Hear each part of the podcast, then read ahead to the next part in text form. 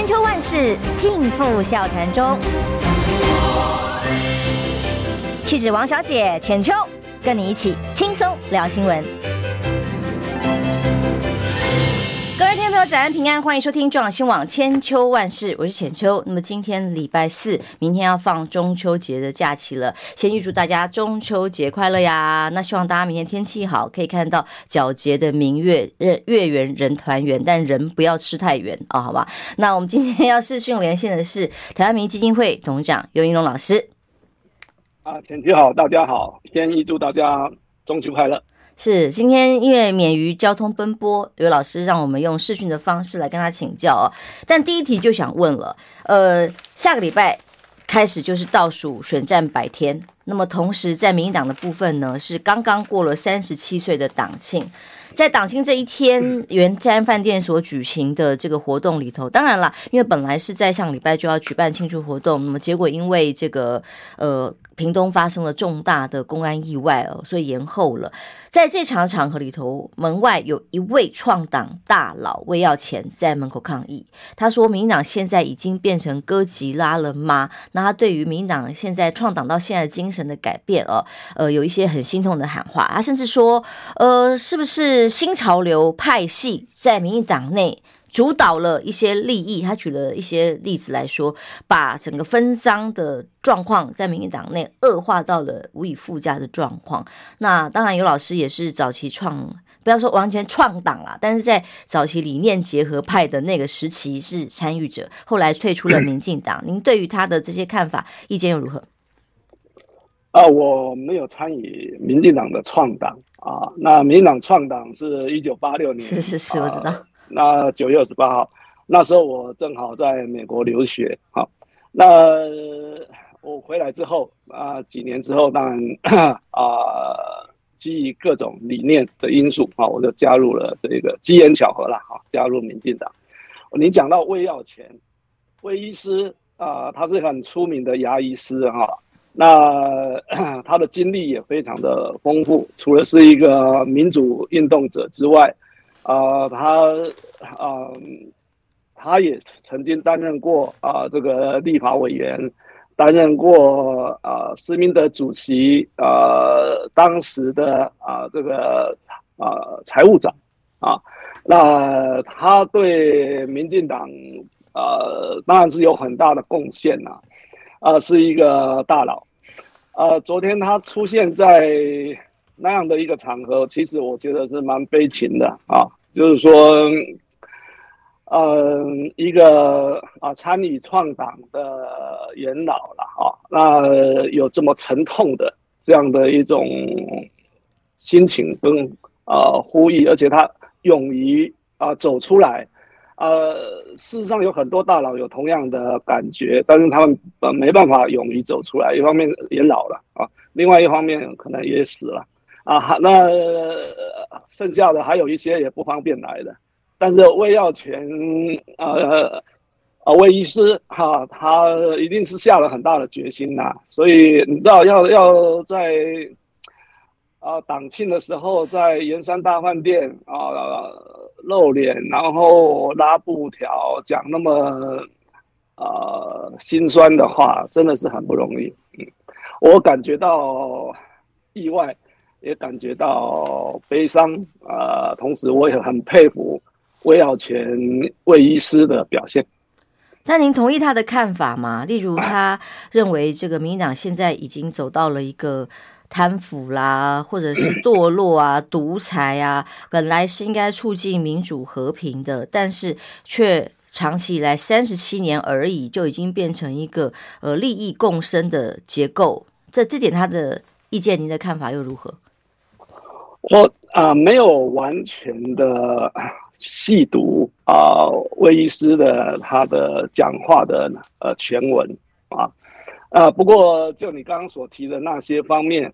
嗯，我我觉得是这样子讲啊，比较公道的讲，就是说我不能说我全盘的接受他的这些说法，但是我觉得他讲出了呃部分是呃民进党必须要去面对反省的，啊，特别是在贪污腐化以及啊跟黑金勾结这一个部分啊，那这一个部分的确是呃今天的民进党啊，让社会许许多多的人，甚至啊可能这个过半数的人啊深有所感啊，呃，我们前一阵子也做过一个调查，关于民进党黑金。的形象的问题，呃，我很讶异的发现，呃，这个年轻高学历，呃，这些呃这些这些选民哈，呃，或这些公民，他们有高比例的人都对，就是说都认为啊，呃，这个民进党已经是一个跟黑金勾结的政党。我觉得就这个面向来讲。作为一个创党的呃党员啊、或者今天的大佬来讲，呃，我我觉得他们是不能接受的，我我也很不能接受，完全不能接受啊，啊，所以这一点我当然是同意的。嗯，那对于新潮流系的看法呢？就是说，当然他特别提到的是，他认为新潮流系对于民党的影响哦，会更是这样一一派一一系把整个党内的利益做了。遏制的是敛财啊等等哦，那当时在赖清德副总统宣布参选以前，也有其他的民进党人士出来喊说，那他出来宣布参选，是不是可以跟呃所谓的新潮流划清界限？当然结论最后没有嘛。那么甚至在整个浮选的团队里头，看起来新潮流仍然是主力的时候，那您怎么看呢？呃，这是一个很复杂的问题了，哈，这个。呃，新潮流作为民进党的一个呃呃第二大派系啊，传统来讲啊，第二大派系，第一大派系是民啊美丽岛系嘛啊，这个前主席许信良所领导的那一个美丽岛系是第一大派系，第二大派系才是新潮流。呃，新潮流长期以来在民进党内都呃呃这个。扮演所谓的老二了，哦，所以邱毅仁的老二哲学是非常的出名的，就是说他们呃在有一段很长的时间里面，他们凡事都不争啊第一，不强出头，但他们就居于老二的位置。呃，那邱毅仁在二零零八年他已经退出民进党啊，也退出派系的运作，所以二零零八年之后的新潮流跟。啊，邱毅人比较没有关系了哈，但是我觉得谈新潮流，你也不能不谈这些人呐哈。就是说，新潮流简单的讲哈，其实在我看来啊，分成两阶段了啊，就是二零零八年以前的新潮流跟二零零八年以后的新潮流啊。那二零零八年以前的新潮流哈，呃，那时候比较出名的就是四大党头嘛啊，就是邱毅人、吴乃仁啊、洪奇昌、林卓水。那这四个人其实各有所长，而且都是一时呃之选啊，都都是非常优秀的呃人物了啊。那么在他们领导之下，这个新潮流系不断的茁壮啊，但他们从来也没有去争取过总统候选人，从来没有。二零零八年之前，赖清德的出现是机缘巧合，呃。这个民进党创党啊，三十几年之后，第一个有新潮流系背景的人出来呃担任总统候选人啊，并且很有机会赢得总统啊。那这这是一个对新潮流系来讲是一个很重大的一个发展。那么当然，其实赖清德是一个非典型的新潮流系的人。非典型，他的非典型是表现在他呃，跟许多呃利益的这个结合或挂钩，他个人是画的非常的清楚啊。呃，他的理念上面是比较承接传统的党外到民进党创党时期的一些理想，他他本身有那些特质，但是他身处他是所谓蓝流。呃，南部的新潮流，但他又从来，我以我在党内那么久，我从来我不觉得啊，赖、清德在新潮流里面扮演过什么决策性的角色了。他他他一直都是一个啊啊模范生嘛啊。好，那从这个角度来看，哦哦，我觉得要了解赖清德的呃这一点不能不讲。但是新潮流系现在呃为什么会呃被备受批评呢？我觉得跟呃陈菊在呃掌握高雄市的十三年以来，呃是有相当的关联。呃，以前的陈菊市长，呃，我就是陈菊市长以前呐、啊、的陈菊是备受敬重啊，那、是一个啊、了不起的啊、民主运动的领袖啊。那虽然他跟同时期的其他黄信介、施明德林这个林义雄他们比起来啊，这只是一个小妹，但他在当时他就有这种啊呃认知，而且有这种见识，这种表现是非常不容易。可是二在啊、他主政之之后呢啊、很客观、很持平的讲。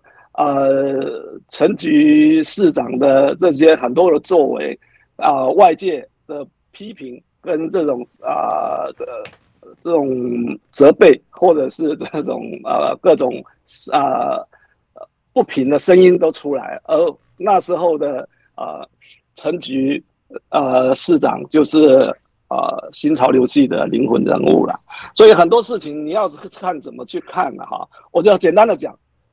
呃，这像呃，魏医师会是那么样的气愤啊，那么其来有自啦，就是说新潮流系有一个排他性，这个排他性是非常强的，呃，就是说用台语来讲，就是说排他性的意思就是说，呃，只有新潮流的人能够去扮扮演某些职务，能够享有某些权益。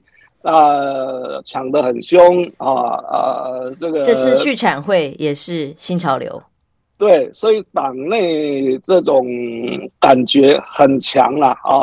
那么就是他们的排他性，包括在像这一次呃的竞选总部的所所有的人事的安排，包括党内人士都看不下去啊。就是说，你中央党部。也是新潮流系人马在掌控，你的竞选啊、呃、总干事也是新潮流，提名名单也是，啊嗯、你的信赖协会也是总也也也是新潮流系，党内人士有一种不平的声音，就是说啊，这规矩拢能新潮流就算了好啊，是啊，啊，我那我都我都的斗磊的好啊，啊，这种声音是听得见，而且很强。最近有一个中部的一个也是元老级的民进党人，我就不要讲他名字，他甚至啊、呃、也很气愤啊啊，其实我讲他的、呃、也没有关系，像季万生季老师，嗯，呃，也在他脸书频频的提出一些啊、呃，就是、呃、苦劝呐、啊，痛心的呼吁啊，啊，他比较对，因为是自己人嘛，是要劝他改。改过向善，已经讲得很重了啦，哈、嗯，讲得很重，很失望了，哈、嗯。那甚至基层也传出声音，就是说啊，这一场选战也不是什么么这个蓝白的蓝什么绿蓝白的对抗啦，是新潮流对非新潮流系的对抗啊，就是这个这个基层的声音。无论如何，我觉得呃。公允一点讲了哈，比较公平一点讲，就是新潮流系一路走来有今天，当然有他们的努力的地方，但是，呃，他们也有很多遭人诟病的地方了哈。那、呃、这些地方呃同时并存啊，那所以这是赖清德自己要去面对解决的问题。嗯，这是很大的功课。但对于这一次的民调来讲，我们待会儿广告之后马上来谈哦。呃，赖清德所背负的，除了新潮流这个党内的很多的质疑之外，呃，刚刚老师讲了一句很有意思的话，叫做党内民进党内就有人说：“哎呀，这次是新潮流。”跟非常非新潮流 之争，是因为不管是哪一家民调，现在虽然如雨后春笋般的各种民调里面，赖清德的民调支持度还是一枝独秀的遥遥领先。在这样的情况之下，呃，是不是等于民进党觉得我已经很稳了嘛？所以现在只是新潮流非新潮流，到时候这种分位置的问题，还有谁来决定江山的问题？那对民进党来讲已经诶是这样的思考了。那但是呢，整体民调数字来讲，另外还有一个很重要的包袱，还是执政的团队现在所造成的政策的背负，在赖清德身上有没有压力呢？从蛋的议题里面，在这个游游盈隆老师他民意基金会的调查里头，其实是让赖清德的民意支持度重挫了十个百分点，但是。呃，当然，像那个 TVBS 昨天公布的民调，的确蛋的议题也有超过五成四以上的民众表示不满。可是民调数值上，赖清德却上升了四个百分点，这是怎么回事？那就游老师您的调查数字里面分析观察，又是有哪些的脉络？我们休息一下，马上回来。想健康怎么这么难？想要健康一点都不难哦。现在就打开 YouTube，搜寻“爱健康”，看到红色的“爱健康”就是我们的频道哦。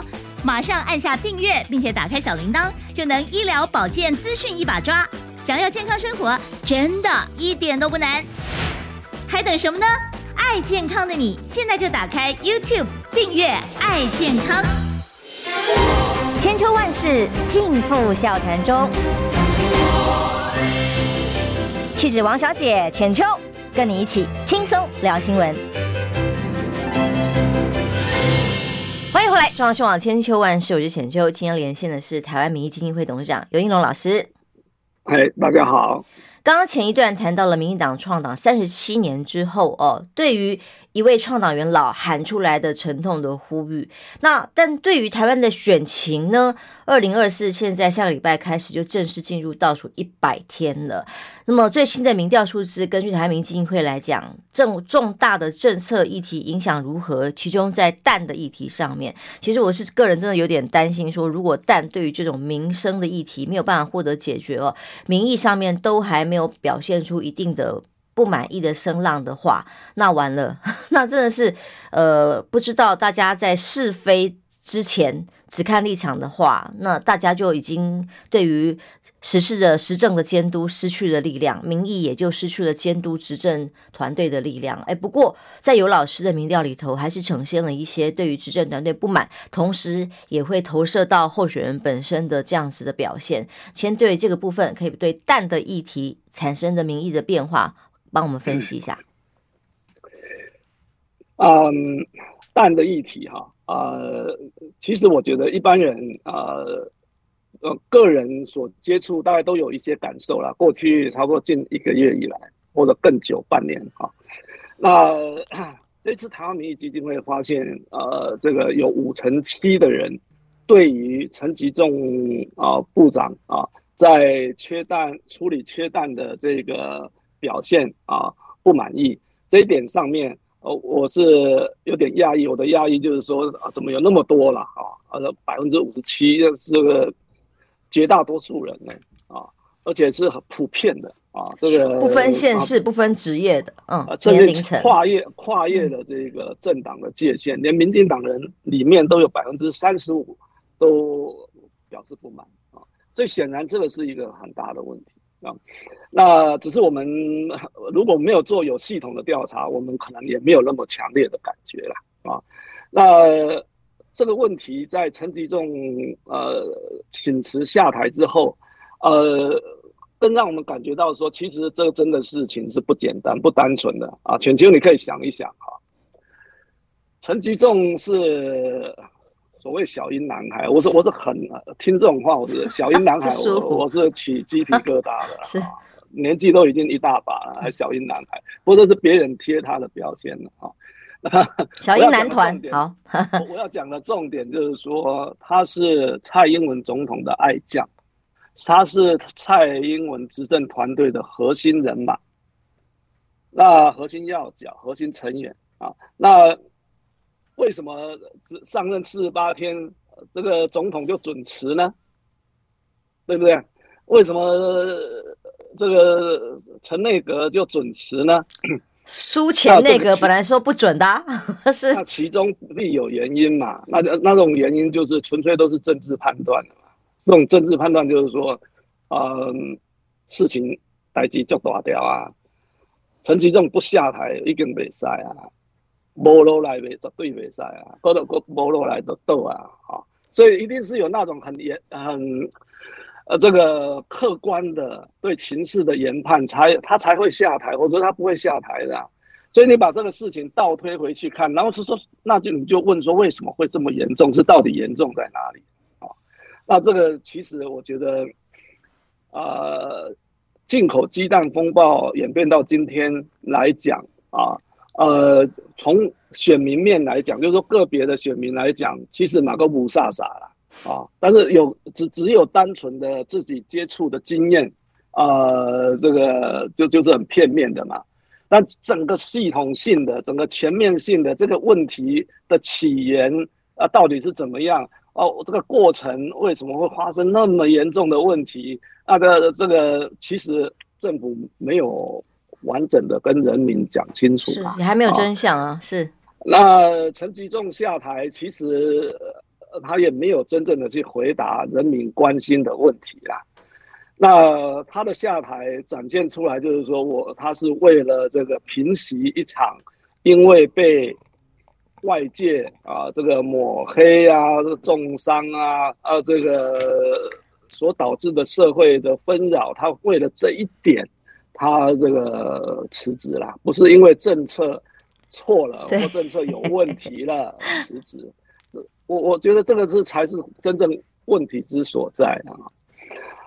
呃，蔡英文执政团队的成员经常对于一些呃明明已经碰触到不可碰触的人民道德底线的问题，他是浑然不觉的，还会还会喊天大的冤枉了啊！那从林志坚的协伦案到现在的这个进口鸡蛋案，如出一辙！啊那这个这个这样的一个状况，就是碰使得。一个本来是这个总统的声势如日中天的啊、这个民进党就突然之间啊拉呃被被重重的一拳从云端打到地面一样嘛啊！我说这一次从客观的民意调查来看，呃，这个进口鸡蛋风暴的确是重挫。赖清德总统选情的很重要的因素之一，可能是最重要的因素。十个百分点，啊，嗯、啊，十个百分点里面的部分，比方说五个百分点是来自于这个，嗯、啊，是来自于这一个啊，呃，进口鸡蛋风暴啊。那可是问题是这样子哈，这个问题是赖清德造成的吗？进口鸡蛋专案是赖清德在主持的嘛？不是嘛？是蔡总统给他的执政包袱。嗯，而赖清德知道这个整个全盘的状况吗？可能他会会听到一些，可是他真的有在，他不可能去参与执行嘛。好，陈吉仲农业部负责这一个呃调查，呃为了这为他为了这个专案，那专案进口那一定呃鸡蛋进口也不是那么容易的事情啊啊，鸡蛋能而且的大量的进口。呃，一亿四千颗专案进口，那要涉及多少个部会啊？对不对？经济部、交通部啊啊，甚至财政部关税的问题啊等等，卫福部，那这是一个跨部会的一个协调，这是一个很大的问题耶。进口鸡蛋的这个问题，就是一个考验呃民进党治国能力好不好的一个问题啊。这个所以这不是一个什么一般的鸡蛋问题而已啊，这个就是。啊，会不会做事的政府就从这边可以看得出来啊？从进口鸡蛋专案这一件事情上上面看出来，政府又捅出一个很大的纰漏。那为什么捅出这个纰漏？谁捅出这个纰漏？哪个环节出了问题？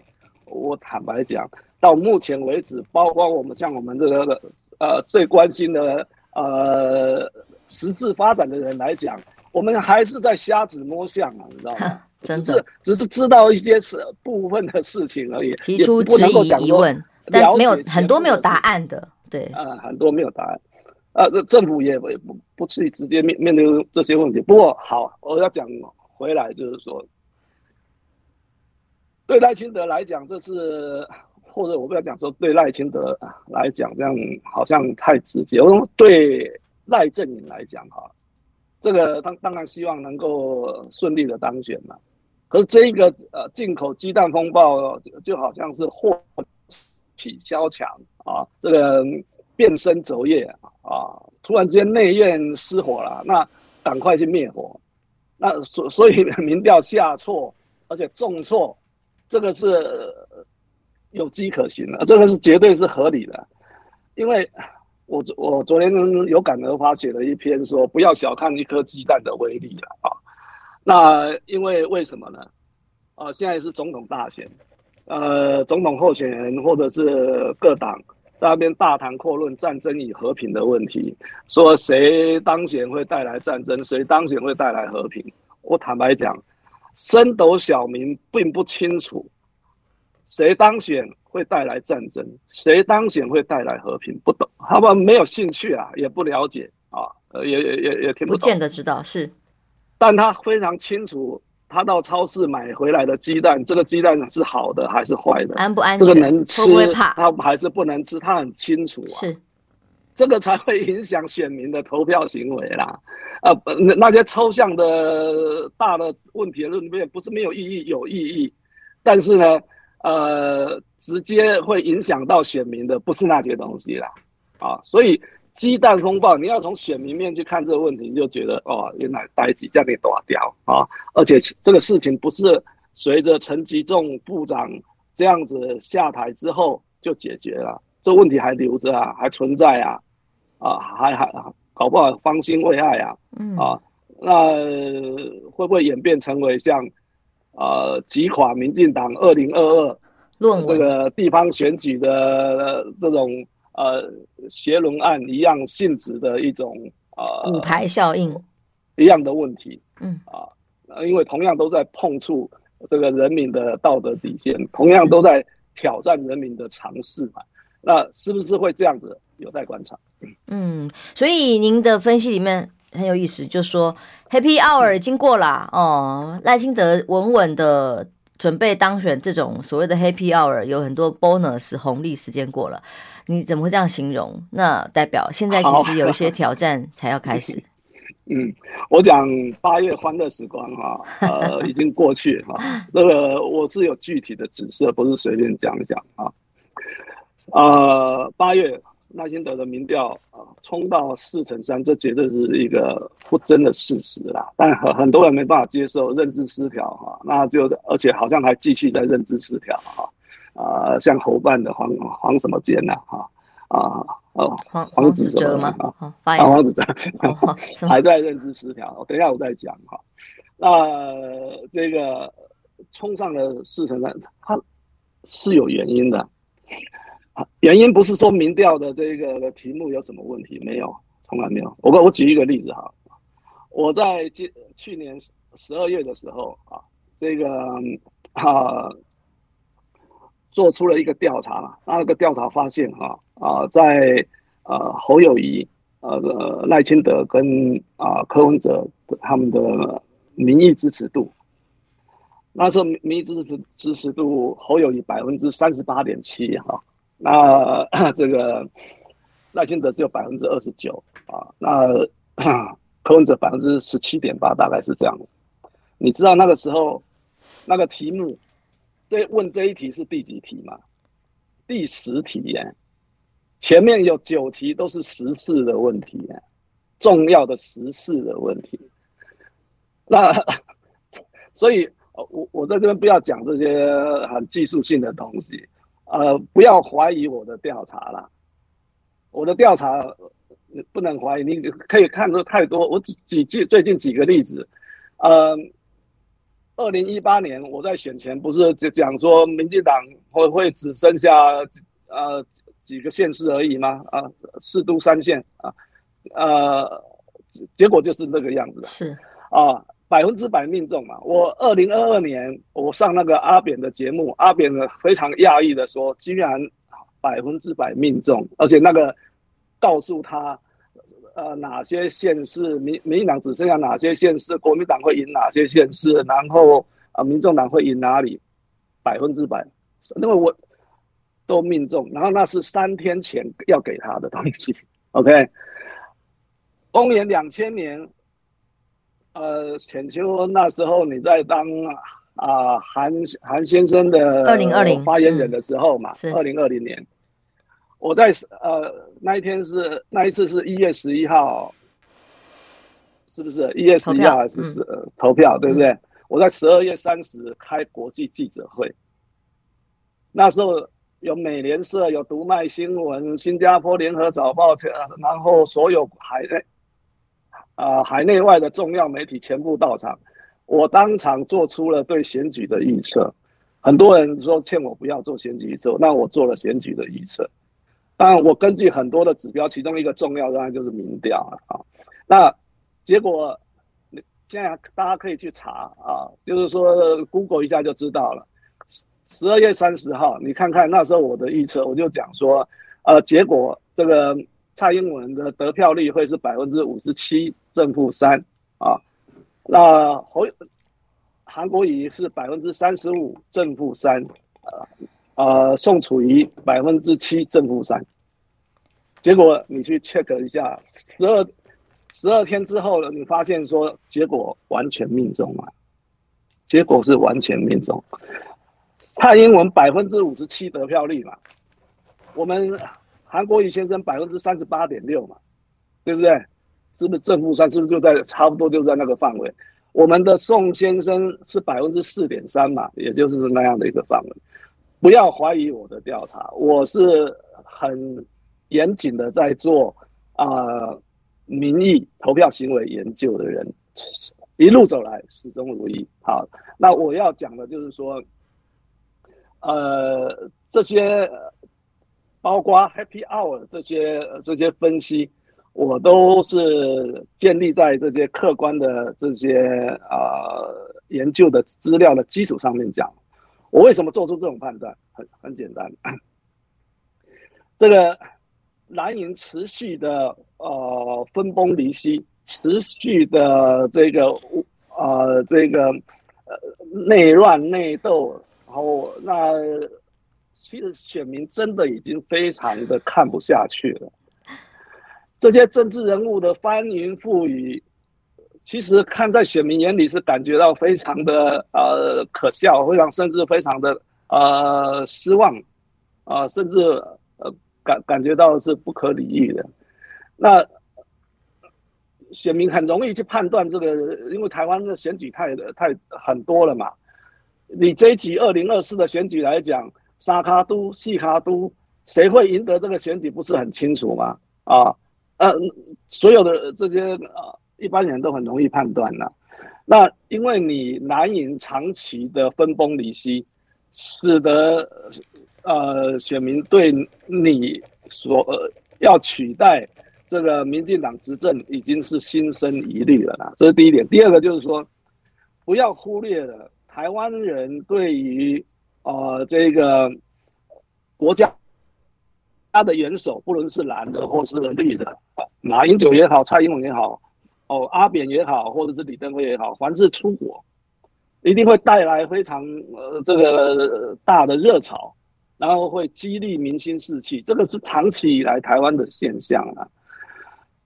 赖清德出国，呃，以一种准元首外交的这种方式在，在在国际上崭露头角，表现也很好啊。那当然带动了那时候的一股气势嘛。所以，呃，所谓的八月的 Happy Hour，是总统出访所带，呃，副总统出访所带动的那一个，呃，人们。的这种，就是说对于未来的想象啊，啊，那大家觉得赖清德已大概已经是没有悬念的二零二四总统的当选人了啦，所以西归挖大边嘛，这个这种呃呃这种现象是是存在的，但是呢，呃这些呃。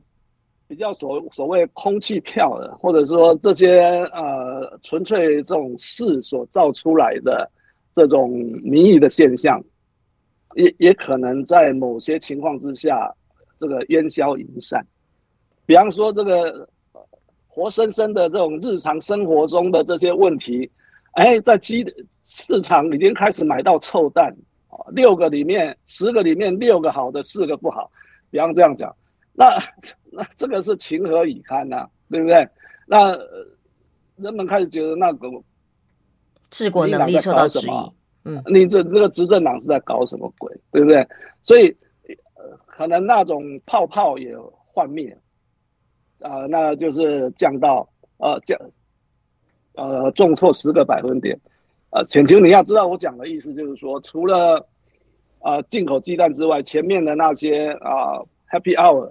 结束之后的 bonus 结束了，也会那种效应也会慢慢消退了。嗯啊，两两两大因素了啊，当然还有其他小因素。所以，呃，但是即便如此呢，耐心德现在还是稳定的领先六个百分点。呃，不要不要去怀疑台湾民意基金会的这些调查，我们没有图利任何人呐，没有为赖清德去做什么调查。也没有为柯文哲或或特别是不利于侯友谊。早期为什么侯友谊在台湾民意基金会所做的调查都一路领先呢？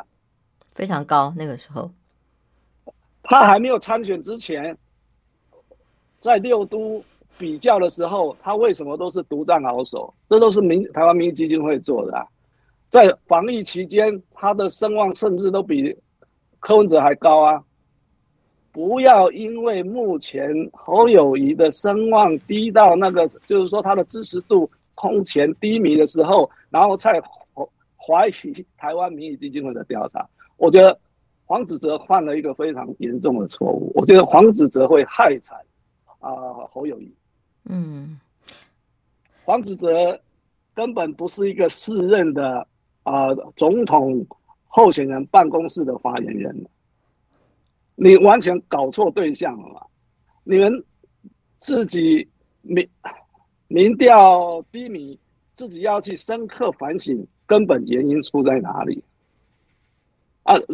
不去深刻反省这些，反而把自己发言的角色错乱啊，把发言发言人这样的一个角色当成名嘴在扮演，是就是意图在博版博新闻版面。这个是会害惨侯友谊的，我觉得侯友谊应应该去开除黄子黄子哲才对啊。老师不好意思，嗯，我们我们先进一下广告，不好意思哦。那因为民调支持度里头，当然伙伴也可以说，哎呀，我们在 IT Today 还有忠实的民调很高啊。那最新忠实的民调、啊、可以解释，对，我们可以广告之后来谈呢。我们在其他民调很高啊，我这边在这里的民调只有二十，只有十七点二，在台湾民基金会，柯文哲是二十七点四。哎，十七点二，侯友宜在您的民调里头啊，OK 啊，然后但是在其他民调，我们是第二名啊，哦，但是他就说现在如果蓝白合，我们又不要谈，不要看民调啊，这是怎么回事？所以我们先休息一下，回来最后一点时间再请老师来帮我们分析。我关心国事、家事、天下事，但更关心健康事。我是赵少康，推荐每天中午十二点在中广流行网、新闻网联播的《听医生的话》。我们邀请到的都是国内数一数二的医疗权威，给你一个小时满满的医疗资讯，让你健康一把抓。除了收听以外，还要到 YouTube 频道上订阅 I Care 爱健康，按赞、订阅、开启小铃铛，爱健康三支箭，一件不能少。千秋万世尽付笑谈中，气质王小姐浅秋，跟你一起轻松聊新闻。现在八点四十六分，我们延续刚才的话题。所以，到底这一次的最新台湾民意基金会的民调里面，告诉大家，赖清德三十三点四，柯文哲二十七点四，侯友谊十七点二，尚未决定的十五点五。当然，尚未决定的比例已经越来越低了。那但是在这当中，哎，有别的民调啊，这个侯友谊是第二名啊，那甚至 也有。刚刚 TVBS 民调所公布出来，侯跟柯两个人是非常接近，甚至只有一个百分比之内。您怎么看最近在在野党的变化？我在一两个月之前啊，我就特别针对这个抽样民调抽样的方法啊，我公开的呃写了一些东西啊，那些东西都是呃可以接经得起检验的，就是说民调。单位啊、呃、的抽样方法会决定呃这个候选人的支持度的结果。那以目前的调查来讲啊，呃，网络民调是呃不可信的，所有的网络民调都是不可信的啊。这个请求你必须要了解这一点，是啊，嗯、因为所有的网络民调，它的母体都是没办法确定的啊。我们不晓得它母体是什么意思，就是说它不是从不是随机取样得来的样本去推论啊，这个母体。简单讲啊，它不是经过这个随机的取样，然后去推论全国的选民的这样的一个情况啊。这个啊必须了解。所以啊，你刚举的几个例子都是啊网络民调了哈。那这个就就不提。那网络娱乐有它其他的价值，娱乐价值啊或什么啊，那就不谈了哈。那真正。严肃的调查就是所谓用啊 CATI 用电脑辅助的电话访问、真人访问的，这是这个才是啊我们呃听众听众朋友啊，大家应该要去啊比较竖起耳朵去听的是这些东西。不过中时也是电话民调，TVBS 也是电话民调哦。啊，我那我这样就讲到了、嗯、是 TVBS 的部分、嗯、，TVBS 长期以来。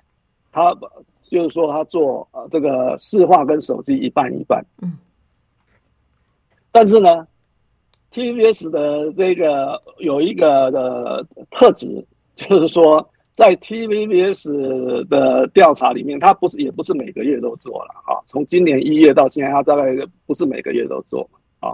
那他有一个特质，就是说赖清德的这个支持度特别低了啊。他说很有的很多时候也比柯文哲比侯友谊低了啊，嗯，呃，他他有倾向的低估，在我看来有低估的这些现象，所以当这个赖清德照正常的情况底下，应该他支持度往下的时候，TVBS 调查会突然说他是往上，所以这个会这会出现这些啊，选民会有一些困惑了啊，那这是第一个，但他还是一个相对来讲。呃，是比较可以参考的民调机构之一。另外一个，你像这个啊，美丽岛，美丽岛的调查啊，它是纯市化了，完全都是室内电话，他不他不用手机的啦，啊啊，但他长期也在做这些东西。可是你有发现吗？即便是 TVBS 跟啊美丽岛。呃，侯友谊的这个民意支持度还是很低啊，都在两两成嘛。有很高吗？没有嘛，所以也没有被这被被怎么样做所谓的做低，没有对我来讲没有做低做高的问题啦。啊，那但是这个市话来讲，嗯，美丽岛杂志长期啊，美美丽岛电子报长期在做这些东西，他们坚持用全市话，呃。那现在又这个每天在做，其实就是说 tracking poll 啦，大概三天也一次啦，哈，这样。三天公布一次，每天滚动。对，三天公布，对。那也有也有一定的参考价值。呃，你要注意到啊，当我讲说，呃，八月的时候赖清德民调飙升到四成三的时候，你要注意到啊，美丽岛电子报曾经飙到四十二点五，这这都不是这个。非偶然的啦，那你要讲侯友谊这个声望当中很多人不能接受，特别是啊侯友谊的呃支持者，讲说怎么可能那么低？你看一看最近比较可可信的这些调查，包括 T 台，包括美丽岛，是不是都在二十左右？那然后我因为市话，呃，都用市话的话，柯文哲会比。甚至比这个侯友谊低个两三个百分点。那如果是五五坡的话，呃，五五啦哈，就是呃，市话手机五五的话，TVBS 的调查，那柯文哲就会浮出浮上来。嗯，这个这个是一个关键，都可以预测的现象嘛。我是七三比，我认为这个是最符合呃最接近真实的一种方法啊。所以有这些差异性呐，啊，所以呃，民调当然呃，坦白讲，呃，这个怎么做，这个是民众应该要去关心的啦，啊，那这个呃，其实事实上，民调在很大的程度上面，就是说已经成为民主社会不可或缺的东西了，是呃民主生活里面的不可或缺的一部分。所以在这份民调，您观察在野党的趋势是怎么样的变化？我觉得在野党的趋势，呃，目前九月来讲，啊、呃，因为赖清德的重挫啊，好像让执政党呃不让蓝白有了呃新的机会。新的想象空间呐，啊，啊，好像这个棒球打到第五局已经结束，现在打到进入第六局了啦，哈，这个好像呢，这个分数有拉近一些啊，好像还可以一拼呢。目前的关分 现在是有这种氛围啦，说那之前那就不用讲了，好像大势已去了嘛。那打完五局之后，又回到这个好像还可以拼的情况，应该是第六局。因为我我这样我是这样算的啊。呃，如果要用棒球的术语来讲，那五月三档人选都确定的时候，那就是开始开场比赛第一局嘛，一个月一局，五六七八九，正好是五五局打完，接着就是第六局，六七八九九就是一月了嘛。所以现在对蓝白来讲，时间越来越少，因为落后的分数还明显可观啊，嗯。嗯，但接下来，嗯、呃，还有个郭台铭的因素，你在这次调查里也做了一些分析。我觉得啊，对，其中是我就讲两讲几个方面。第一个，郭台铭其实没有像一些民调机构讲的那么低，就是说民调那么低啦，只有六个百分点啊，只有七个百分点、八个百分点。其实它不是，它就是至少有百分之十。点五嘛，嗯。啊，十点五。啊，十点五就是其实我们习惯四舍五入就是十一啦啊，但是即便如此，它跟两个月前比较起来，同样的调查比较起来，它已经掉了四点七个百分点了，也是很显著的一个啊下滑了啊。那这是郭台铭现在目前的状况，郭台铭碰到的情况，其实我并不一点都不讶异啦，因为他是。在挑战政党政治嘛？你在挑战三个政党嘛？啊，以一个人的力量挑战三个政党，那还能够得到百分之十点五，那也是很不容易的啊。那接下来他路要怎么走啊？那这个当然，我觉得呃，大家也可以去观察了哈。